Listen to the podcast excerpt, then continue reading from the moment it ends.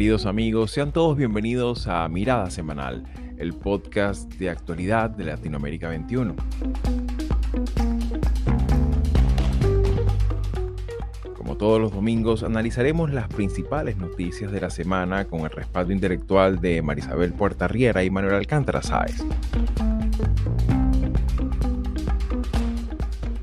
Voy a hacer una visita a mi maestra que me enseñó a leer y escribir, que se llama Miss Betty. Y voy en el bochito que me regaló Rosy, el eléctrico. Entonces ahí les voy contando. ¿Por qué inicio ahí? Porque la gratitud es la base de todo en esta vida. En los últimos días se han venido dando a conocer los detalles de lo que se conocería como la carrera presidencial mexicana prevista para el 2 de junio del 2024 evento electoral que incluirá además al Poder Legislativo y las autoridades de otros estados de la Federación. Considerando que en México no está permitida la reelección, el partido actualmente en el gobierno, Morena, realiza su búsqueda interna de candidatos procurando mantener su influencia política, la cual ha estado sostenida durante todos estos años principalmente en el personalismo del propio Andrés Manuel López Obrador. Ante la necesidad de reeditar el éxito electoral de 2018, el gobierno publicó las reglas para la definición de candidaturas, con lo cual tener oferta electoral más tardar septiembre de este año. Hablamos no de unas primarias internas, sino de una encuesta de nueve preguntas formulada entre simpatizantes de Morena. De momento, las principales referencias son Marcelo Ebrard, ex secretario de Asuntos Exteriores, y Claudia Scheinbaum, ex jefa del gobierno de la Ciudad de México. En este contexto, este proceso de selección interno podrá hacer frente con solvencia ante una eventual candidatura unitaria de los partidos de oposición. Eu estou sendo julgado no Tribunal Superior Eleitoral. Crime. Reuniu-se com embaixadores. Ué, qual o problema? Daqui a pouco vai ser crime se reunir com vocês aqui também.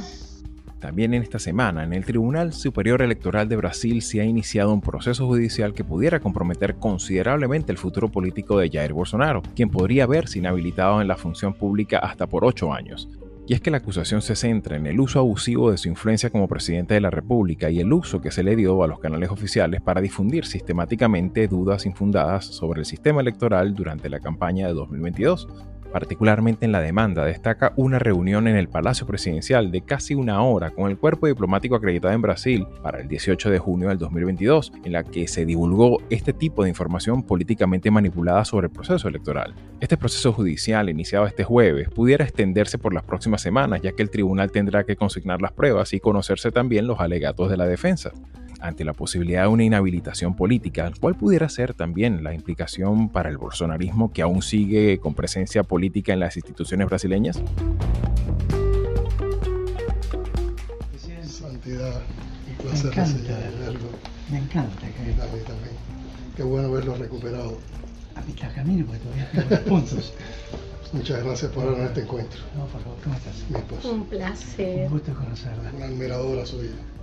Le quiero mucho. Un gusto infinito. Tíreme alguna, tíreme alguna oración de mí. Y para el tercer segmento del programa, el pasado martes 20 de junio, el Papa Francisco recibió a Miguel Díaz Canel en una inusual visita a Roma, un encuentro envuelto en mucha polémica dado el recrudecimiento de las violaciones a los derechos humanos que el gobierno de Cuba ha perpetrado especialmente en los últimos años.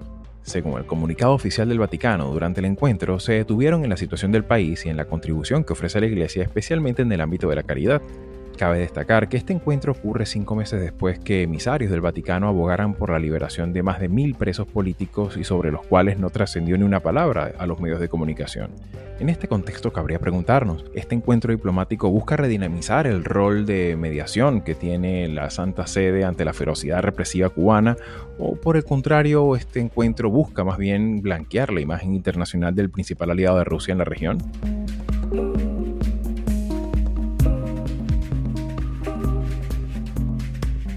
Soy Isabel Rodríguez Franco, les hablo desde Miami, Estados Unidos, y hoy es domingo 25 de junio de 2023.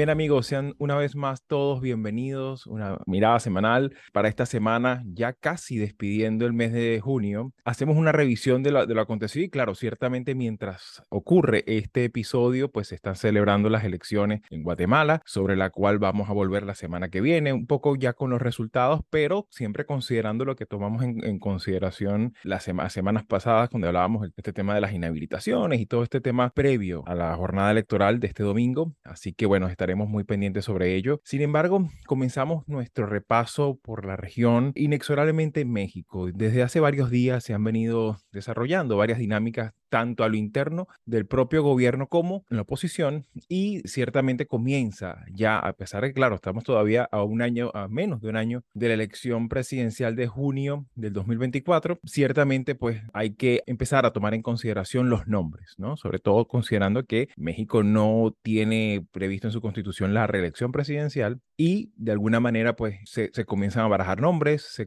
se, planteó incluso el propio Morena, planteó un mecanismo interesante de consultas que no es un proceso de primarias internas, que, que es lo que uno habitualmente no está acostumbrado en, en, en, los sistemas políticos de América Latina. Sin embargo, me gustaría un poco de arranque eh, su valoración sobre este proceso, sobre todo también tomando en consideración que en los últimos eventos electorales también se ha suscitado el caso de que la oposición puede ir con, con candidaturas unitarias y candidaturas entre PRD, PAN y PRI que ciertamente pudieran ser competitivas a las postulaciones de Morena. En ese sentido, Manolo, me gustaría tu apreciación. ¿Cómo, cómo evalúas este proceso y particularmente el proceso de, eh, que ha establecido el propio Morena? Bueno, son, son muchas cosas y, muy interesantes. ¿no? La, primera, eh, la llegada de un nuevo término ¿no? al diccionario, al largo diccionario de política, que es la palabra corcholata. ¿no? Las corcholatas, para quienes en la audiencia no están habituados, vienen a ser los eh, que en España llamamos los tapones, las chapas, cierran las, las botellas normalmente gaseosas, ¿no? las botellas de cerveza o de, o en general bebidas, bebidas gaseosas. ¿no? Eh, y las corcholatas es un término que ha introducido Andrés Manuel López Obrador, AMLO, para definir a aquellas personas que en su partido, en, en, en, Morena, tenían intereses o tenían ambiciones para figurar entre las eh, candidatas en las próximas elecciones. Y es interesante porque sustituye una palabra tradicional en la jerga mexicana que era el tapado. Es decir, frente al tapado tenemos las corcholatas. Esto es, es, muy interesante en un hombre que no ha cejado desde el principio pues, de imponer una narrativa que es muy obvia y que es muy lícita además en, en bueno, en, la, en la, política. ¿no? Si hablábamos hace unas semanas de cómo en Colombia se había eh, estructurado, el presidente Petro había estructurado una idea de la paz total, bueno, pues eh, AMLO ha sido la, la famosa cuarta, cuarta generación. ¿no? Eh, cuarta transformación. Perdón, exacto. Sí, gracias, Xavi. La cuarta transformación. Y, y, en este sentido, lo que, es, lo que a mí más me preocupa, y luego volvemos, si queréis, a, a, a los nombres, de, de, los seis nombres que, que se manejan en, en, en, Morena, lo que más me preocupa es eh, la permanente invención de las reglas de juego por parte de, de, AMLO y a la vez y simultáneamente la crítica o, o, o el des, desguace de la institucionalidad hasta ahora existente. Una institucionalidad, y esto lo hemos dicho ya varias veces, que ha funcionado en México, que ha permitido los cambios políticos, que ha permitido la representación política de una manera impensable eh, 20, años, 20 años atrás. Y por eso AMLO juega, eh, yo creo que con fuego, ¿no? Posiblemente sí. a corto plazo le saldrá bien la jugada, mmm, desinstitucionaliza el proceso político. Eh, yo creo que esta semana hemos tenido en Latinoamérica 21 un excelente artículo de Ernesto Hernández eh, Norzagaray uh -huh. a, a, este propósito, que recomiendo a la audiencia que lo, que lo lean, porque eh, su tesis es muy simple, ¿no? Cómo AMLO camufla el proceso político, ¿no? Un proceso político que está marcado por las reglas que él quiere, por sus propios intereses y por eh, el mantenimiento, yo creo, de un proyecto de características hegemónicas en torno, en torno a, a, su megalomanía y en torno a su figura. ¿no? Sin duda, eh, sin duda. Fijémonos también una cosa, y es que la Corte Suprema esta semana ha echado abajo el plan B de la reforma electoral. Plan B porque el plan A no le salió porque él no tenía la mayoría eh, necesaria en el Congreso. Entonces, eh, a través de unas llamadas leyes secundarias, eh, puso en marcha un, una serie de reformas en la línea de lo, que él, de lo que él desea. Él habla de supuesta reducción de costes, eh, de la mayor eficiencia en el proceso, pero realmente lo que hace es desmontar el,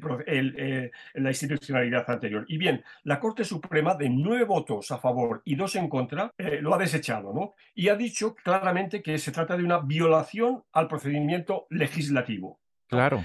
A esto es gracioso que, que AMLO ha contestado diciendo de que la Corte viola la separación de poderes, ¿no? Es una manera claro. de juzgar, ¿no? Con, eh, con, los términos. Yo creo que hasta ahí mm, hablar del, del proceso del, del, entorno. Yo creo que Marisabel puede hablar ahora perfectamente del tema de, los, de las candidaturas que hay. Claro, y ese es uno de los aspectos que creo que es fundamental tomar en consideración todo este contexto. Incluso en Latinoamérica 21, también como en, Mirada Semanal, hemos repasado poco a poco esa, esa, esa vocación hegemónica y de intervención en, en la separación de, de, poderes que paradójicamente a veces los presidentes muchas veces hacen eso, lo que llaman los sincericidios, ¿no? Y, y esas, y esas comentarios velados que eh, demuestran un poco su intencionalidad real. En ese contexto, Marisabel, ¿cómo miras tú el proceso y sobre todo eso, em, empezar a, hablar ya de nombres? Eh, por ejemplo, el caso del el exsecretario eh, Marcelo Ebrard, la, propia jefa de gobierno. de, de, la Ciudad de México, entre otros. En ese sentido, ¿cómo miras tú el proceso? Bueno, yo quisiera partir donde dejó Manolo el, el, análisis, porque creo que, que hay un elemento que AMLO ha utilizado para construir esa imagen de superioridad moral, ¿no? Que es el no, precisamente la referencia esa a las corcholatas, ¿no? Nosotros no, no somos los que decidimos, eso lo decide el, el partido. Sobre ese mecanismo de elección, que no es una primaria, estaba escuchando críticas fuertes hacia esa medida que, como en el artículo de Hernández eh, Norzagray, eso ellos lo venden como algo democrático. Pero entonces estamos hablando de que hay figuras, porque no es nada más ex secretario Marcelo Ebrard, ex secretario de Relaciones Exteriores o la misma jefa del gobierno eh, de la Ciudad de México, Claudia Sheinbaum. Hay otros candidatos quizás menos conocidos que ellos, y a eso me voy a referir. Está Dan Augusto López y Ricardo Monreal. Pero precisamente ahí hay una ventaja de quienes ya están posicionados, que tienen name recognition, que hablan aquí, bueno, esta es una persona que no va a tener que hacer mucho esfuerzo. Y sin embargo, había una discusión sobre qué pasa si esta gente este, no gana, porque la que está punteando las encuestas ahorita es Sheinbaum, ¿no? O al menos en, ese, en, ese, en esa conversación. ¿Y, qué pasa después? Ellos vuelven al gobierno como si nada. Eso habla de, de un proceso que lejos de, de, de, estar por encima de lo que ha sido una tradición desde el punto de vista de la cultura política, pues viene a ser eh, López Obrador poniendo su dedo en esa balanza para, para decidir, aunque no lo parezca, quién va a ser el candidato. Entonces eso de democrático tiene muy poco. Lo otro es que hay dudas sobre si esto de las encuestas es un, un mecanismo transparente, ¿no? Eso de las encuestas nosotros lo sabemos. Eso es, de elegir por encuestas y, y, mucho más cuando entendemos que no está muy claro cómo va a ser esa, ese proceso. El, el, el mecanismo está allí, pero los detalles el punto de vista técnico no se tienen.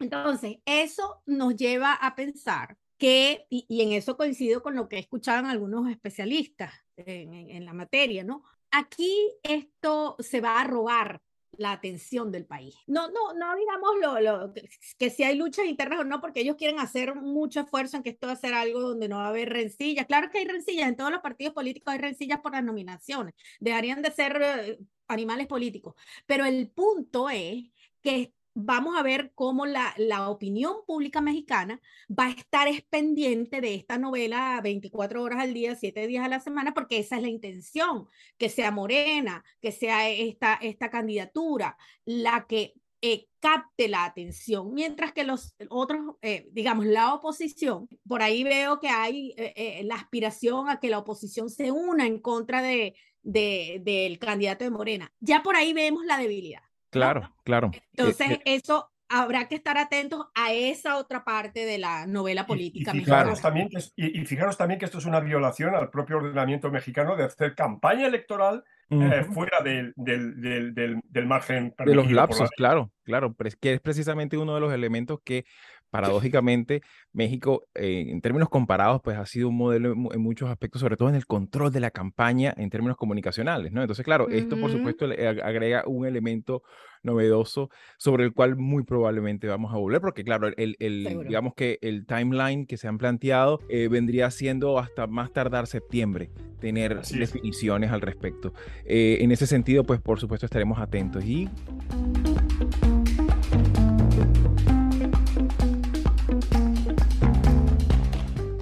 poco también manteniéndonos con este tema de cómo ve la ciudadanía la dinámica política. Bueno, vamos, nos dirigimos al Brasil, donde se conoció esta semana que mientras Lula sigue eh, en, su, en su ajetreada agenda internacional, esta semana en, en, Francia, se reunió con Emmanuel Macron, pero particularmente llama, llamaba mucho la atención, y esto es un tema que también sugería Carolina Maris, a quien le mandamos un saludo, eh, que en Brasil es uno de los temas más candentes, que es el tema de una eventual o posible inhabilitación política para Jair Bolsonaro, quien esta semana escuchó cargos en su contra por la justicia electoral principalmente, básicamente por varias razones, entre las cuales está el uso abusivo de su rol presidencial y de los canales de comunicación oficiales para divulgar y para, mm, digamos, de alguna manera mm, divulgar información mm, malintencionada desde el punto de vista político para sembrar dudas sobre el proceso, el proceso electoral, sobre una eventual formación de un, de un fraude para esas, para esas competidas elecciones del año pasado en las cuales resultó vencedor eh, Luis Ignacio Lula da Silva. Ciertamente eh, aquí hay muchos elementos que por supuesto, forman parte del, del, proceso judicial. Todo punta que va, va, a ser de varias semanas, eh, no, no pareciera que va a ser algo rápido. Sin embargo, es un aspecto muy llamativo porque esto también pudiera representar, tener implicaciones muy profundas, sobre todo para el bolsonarismo que tiene presencia en la vida institucional del país. No tan solo hablamos de una importante presencia parlamentaria en tanto en la Cámara de Representantes como en el Senado, sino también a nivel, a nivel de la, del propio partido en, en distintos ámbitos territoriales. En ese sentido, me gustaría un poco tu apreciación, eh, Marisabel, ¿cómo miras este, este proceso y qué, qué impactos? Porque es inevitable hacer los paralelismos con Donald Trump. exactamente. Y no solamente con Donald Trump. Estamos viendo cómo las debilidades de las democracias con estas figuras, quiero referirme al hiperpresidencialismo, ¿no? Cómo estas figuras que acumulan poder, no solamente desde el punto de vista político, sino de su influencia sobre la institucionalidad para erosionarla. Este es el primero de 16 juicios que se le están haciendo. Y yo pensaba no solamente en Trump, porque la verdad es que las similitudes son tremendas, ¿no? Claro, claro. Eh, la, la, insurrección o el, o el, sí, el asalto de enero pero es que también es el abuso de poder. Hay un eh, de las descripciones que es casi idéntica al caso de Trump porque fue prácticamente la incitación, llamar a desconocer los resultados.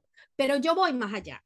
Y yo estaba pensando, era justamente en las críticas que, que se le hicieron al proceso de destitución de, de Dilma Rousseff. ¿Y qué es lo que pasa? Yo recuerdo que en esa época, aunque son dos circunstancias completamente diferentes, yo lo que quiero es referirme precisamente a cómo encontrar un mecanismo para contrarrestar ese super ejecutivo, ¿no? Ese, ese superpoder ejecutivo, ese hiperpresidencialismo. ¿Cómo hacemos para limitarlo? Contrarrestar ese excesivo poder que no sea mediante juicios políticos. Entonces, ¿qué se busca con esta medida? claro, durante, durante su ejercicio, pues básicamente. Exacto, exacto. Con este juicio en particular se busca inhabilitar a Bolsonaro por ocho años. Y él eh, aparentemente ha dicho que, que sabe que va a salir condenado y que a él lo van a inhabilitar por ocho años pero que él va a seguir eh, insistiendo en que su movimiento político tenga, no solamente permanezca con vida, sino que pueda.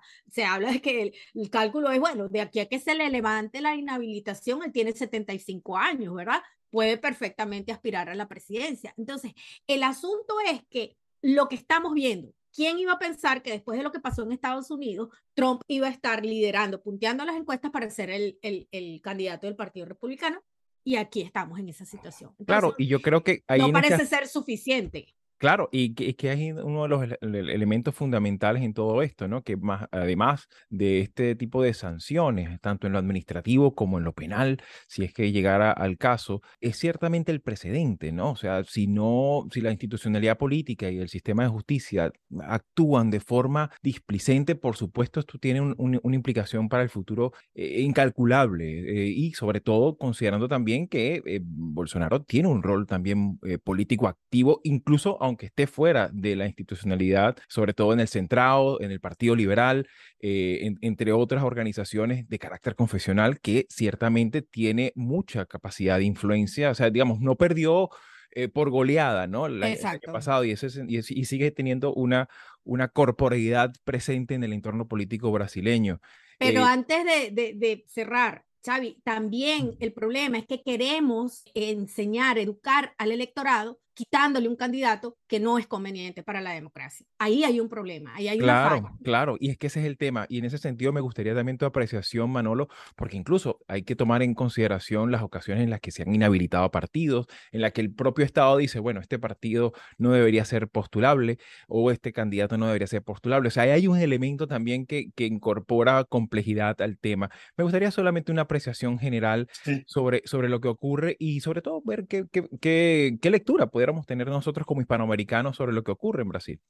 Sí, fíjate, dos, eh, también dos referencias que creo que son obligadas. Hoy tenemos un, texto de eh, Fernando Barrientos, en, eh, de nuevo Latinoamérica 21, el, antidemocrático Poder Judicial. Creo que su lectura es muy importante. Y también los, los trabajos de, de, Elena Martínez Barahona, ¿no? una, una colega que precisamente habla de, de, este tema. Vamos a ver, eh, hay que partir de, una, de, dos premisas que me parece que son fundamentales. La idea, que esta la desarrolla Fernando, Fernando Barrientos, de el poder judicial como un poder contramayoritario y lo que, y lo que esto supone. Y la segunda es que en un régimen constitucional como el que están todos los países de América Latina, hay lo que llamamos división de poderes y equilibrio de poderes, ¿no? División y equilibrio, las dos cosas, ¿no? Y la división supone que el, poder judicial es un poder, y esto hasta hace muy poco se ha tenido, mm, no se ha tenido en cuenta, ¿no? Y ahora, para bien, a veces para mal, otras veces correctamente y otras veces de manera menos correcta, el Poder Judicial está actuando políticamente. ¿no? En Brasil, por ejemplo, hay que recordar que Fernando Collor, Lula, Dilma y ahora Bolsonaro, es decir, estoy hablando de todos los presidentes ha habido salvo Itamar Franco y Fernando Enrique Cardoso, ¿no? electos, han tenido problemas con la justicia, de una u otra manera. Y estamos hablando de izquierda y de derecha. Claro, incluyendo a Lula, incluyendo a, Dilma Rousseff. Claro, y, exactamente. Y en términos de inhabilitación, de inhabilitación, ahora mismo hay dos políticos en América Latina que van a poder, que, van a volver, yo estoy convencido de que van a volver, que uno, uno es el panameño Martinelli y el segundo es eh, Rafael Correa, que están también en esta situación. Es decir, ah, y, por algo de lo, que, de lo que muy bien ha señalado eh, María Isabel. Es decir, hay, hay un, un nuevo encaje de, de, lo judicial en lo político. Yo, yo creo que este es un gran tema. Se puede tener una lectura favorable, una lectura positiva, y es decir, que, que por primera vez eh, el Poder Judicial está metiendo mano en la política, ¿no? De pensar de un presidente juzgado hace 30 años, de 30 años para atrás. Es imposible, ¿no? Es absolutamente imposible. Hoy esto es posible. Y esto puede, ya digo, puede tener una, una interpretación positiva de, un, de, una suerte de maduración de la política. Por supuesto, tiene problemas y, ya eh, los dos habéis dicho cuestiones relativas eh, a, esto y, las contraindicaciones que tiene la actuación del Poder Judicial en la política. Sin lugar a dudas, y esto por supuesto, mm, por menos en el caso particularmente del Brasil, seguramente va a generar muchísima controversia, eh, habrán voces a favor o en contra, pero mm, lo que sí me parece eh, interesante son lo que ya han señalado ustedes, pues sobre cómo, cómo pudiera tener este impacto que pudiera tener en la cultura política, en la cultura institucional, sobre todo considerando que las instituciones son personas y, aparte de esto también hay lo que llaman en el ámbito jurídico la jurisprudencia, ¿no? Esto pudiera marcar un precedente importante. En ese sentido, pues por supuesto estaremos pendientes de lo que ocurra en las próximas semanas eh, y lo iremos reportando aquí en Mirada Semanal y ya.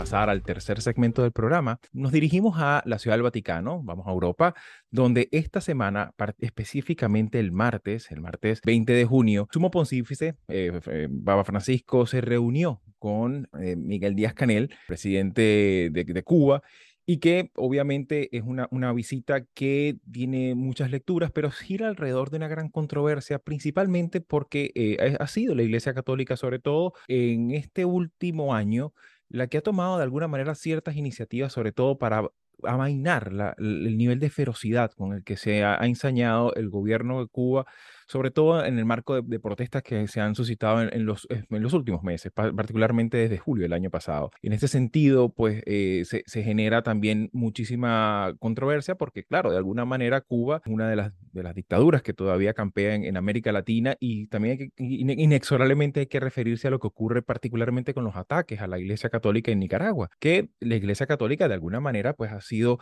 el abrigo de, muchísimas personas y de muchísimas mm, actores, tanto políticos como de la sociedad civil, que se han visto arropados únicamente por, por, por, la propia Iglesia Católica. En ese sentido, me gustaría simplemente una apreciación general, porque claro, obviamente no trascendió mucho a, los medios de comunicación sobre lo que se dijo, los aspectos, si llegaron a algún tipo de acuerdo o lo que sea, pero es una visita, pues que sobre todo considerando el régimen cubano, que siempre la revolución cubana en su conjunto siempre ha conseguido una, una ha conseguido en, la Iglesia Católica una diana a sus ataques, no tan solo en el plano retórico, sino también en la práctica. En ese sentido, Manolo, me gustaría una apreciación general sobre, esta, sobre este encuentro bilateral inusual en, el Vaticano. Xavi, yo creo que lo, lo debemos eh, vincular también a la visita de dos días después de Lula al, al, Vaticano, ¿no? O sea que eh, en, ese sentido es muy interesante porque mm, se han dado ambas visitas en, en, una, con una diferencia de, de, de, 48 horas, ¿no? Separándolas, ¿no? Y luego,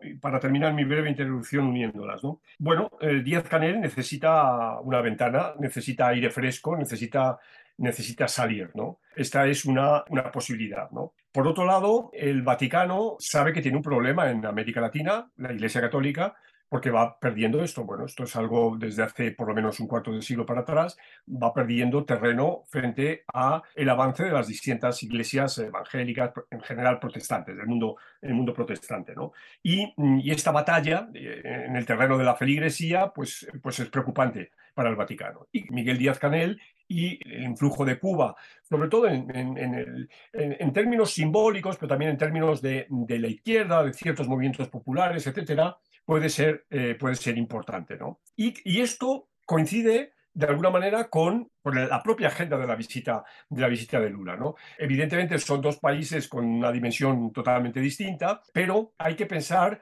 que el 30% del electorado brasilero es, está configurado por evangélicos, ¿no? Y muy pronto van a, eh, alcanzar esta cifra a los católicos, ¿no? Para quienes la izquierda sigue siendo el demonio y el partido de Lula, el, el, PT, pues pretendería quitarles los privilegios de los que gozan en el ámbito económico, ¿no? Como la liberación de impuestos, etcétera. Lula sería en ese sentido el, enemigo de la familia y defensor del aborto, ¿no? Según, según ellos. Entonces, eh, en esta relación de, hay que ver, digamos, la conexión de ambas, de ambas visitas me parece de manera indudable. Y también interés para el Vaticano tú lo has dicho, Xavi, bueno, está la detención del obispo eh, nicaragüense Rolando Álvarez. ¿no? Rolando Álvarez, hay que recordar, es la persona que en un gesto, yo creo que de, de, una, de una honradez y de una valentía eh, cívica enormes, se negó a tomar el avión eh, por el que eh, la dictadura de, de, Ortega mandaba fuera del país a doscientas y pico personas. ¿no? Y, ya digo, el obispo se negó, el obispo fue encarcelado y el obispo está ahora mismo encarcelado con una, con una eh, severa pena de prisión. Entonces, yo creo que la intercesión tanto de Lula como que se ha comprometido como de Elías Canel en favor de, del obispo Rolando Álvarez también es uno de los motivos. ¿no? Habría una cuestión, pero esta no es objeto de lo que estamos hablando, que es también el tema de, de Ucrania, que por cierto, claro. como estamos viendo hoy, especialmente caliente ¿no? este fin de semana, ¿no? pero, eh, pero eso mejor no entrar ahora. Gracias. Claro, no, por supuesto, eso ya llegará a su momento. Han sido horas muy asiagas y también incluso en la propia Rusia, ¿no? Sin embargo, obviamente hay que tomar en consideración, porque claro, el Vaticano sigue teniendo presencia en Europa y, y, por supuesto todo lo que ocurre en Europa, pues le, le, no, no le es indiferente y por supuesto eh, considerando que el régimen cubano pues ha sido, desde el punto de vista diplomático, uno de los más fervientes aliados de Rusia en el hemisferio occidental. En ese sentido, claro. Marisabel, me gustaría tu apreciación general de este encuentro y sobre todo tomando en consideración la particularidad del caso cubano, que sobre todo nosotros que estamos aquí viviendo en Estados Unidos conviviendo con, con el exilio cubano, ciertamente pues este, mm, este encuentro divide las opiniones, algunos lo ven como un elemento esperanzador para que Cuba de alguna manera amaine sobre todo la ferocidad de las violaciones a los derechos humanos de los que han detenido eh, y siguen deteniendo en la isla, pero también por otra parte están los que eh, ciertamente cuestionan el, el, liderazgo casi que y, lo, lo, lo, acuñan el término del liderazgo progresista de, del Papa Francisco y que por supuesto llena de, de, de mucha escepticismo este, este encuentro. ¿Cómo miras tú esta, esta, esta reunión bilateral, Marisabel? El, el papado de Francisco ha estado afectado, ensombrecido, dirán algunos, por esa conexión que se hace sobre su supuesta eh, inclinación o tendencia hacia la izquierda, ¿no? Claro, él, él, es un jesuita. Habría también que entender cuál es su formación teológica antes de hablar de la ideológica, ¿no? Pero en todo caso, el problema con el Vaticano, históricamente hablando, es que es una entidad política con la característica de que también tiene una misión de, de gobierno espiritual, ¿no? Entonces, ahí hay una dualidad que para muchos, la opinión pública mundial, es incomprensible, pero habría que solamente ver lo histórico, ¿no? De su rol político y eso es justamente lo que estamos viendo. Por una parte, en el exilio cubano hay la sensación de que el Papa Francisco sigue legitimando a Díaz Canel. Mientras que por la otra hay una esperanza, sobre todo de ese exilio que es pro levantamiento del embargo, hay la esperanza que el Papa Francisco siga haciendo las veces de broker en el proceso de negociación con Cuba, no solamente para el levantamiento del embargo con Estados Unidos, sino también para que Cuba ceda de alguna manera con el tema de los presos políticos. Recordemos que después del 11 de julio el, número de presos políticos ha aumentado de una manera eh, bárbara. Sí, se, ¿no? se, contabilizan 1038. Eh, es el, el, último dato que lo, lo, lo, tuve que ir a ver porque es, es llamativo, es el, que, la, que, el país que más tiene en América Latina, tristemente. Y para algunos, esta reunión no, no se tocó el tema eh, lo suficientemente. Eso no lo sabemos, porque el comunicado del Vaticano siempre es un comunicado muy escueto. Ellos hablan de la paz mundial, de etcétera. Eh, nosotros creemos que ellos eh, van a seguir eh, presionando, es una palabra que no cabe aquí, sino seguir trabajando con Díaz Canel, no solamente en cuanto a, los presos políticos cubanos, también sabemos de, de, por ejemplo, de cubanos a los que no les permiten ir a la isla, eh, es decir, ese exilio forzado en algunos casos también es, es motivo de preocupación. Eh, sabemos además que hay interés como lo mencionaba Manolo, sobre el, el obispo en Nicaragua. Hay interés en, en eh, conversar sobre el tema de Ucrania y también hay interés en Venezuela. Entonces, el claro. Papa Francisco aquí lo que está ejerciendo es su rol diplomático. Claro. Coincido con Manolo en el tema del avance de la iglesia evangélica, sobre todo en Latinoamérica, porque los casos de Brasil, entre otros, para la iglesia católica son un dolor de cabeza. Sí. sobre todo por el tema interno de la iglesia en el manejo de la pedofilia. Eso, por supuesto que eso ha tenido un efecto profundo en su feligresía en Latinoamérica. Entonces, claro, el Papa está ahí caminando. Eso, eso es eh, una, una posición muy difícil la que le está Sin tocando duda. al Papa. Sin duda. Y bueno, por supuesto, eh, por la misma naturaleza de, de de este, de este encuentro, evidentemente esto habla de, un posible proceso que pudiera quedar abierto para nuevas, eh, nuevos acercamientos, ¿no? Sobre todo considerando que también la Iglesia Católica tiene un importante despliegue diplomático considerable, sobre todo en América Latina. En ese sentido, pues, mis queridos, muchísimas gracias por, por su tiempo, por su sabiduría, como siempre, y bueno, muy, eh, seguiremos en, en, mirada semanal evaluando lo que vaya ocurriendo en las próximas semanas. Así que bueno, les mando un gran abrazo. Un abrazo. la semana que viene. Un abrazo.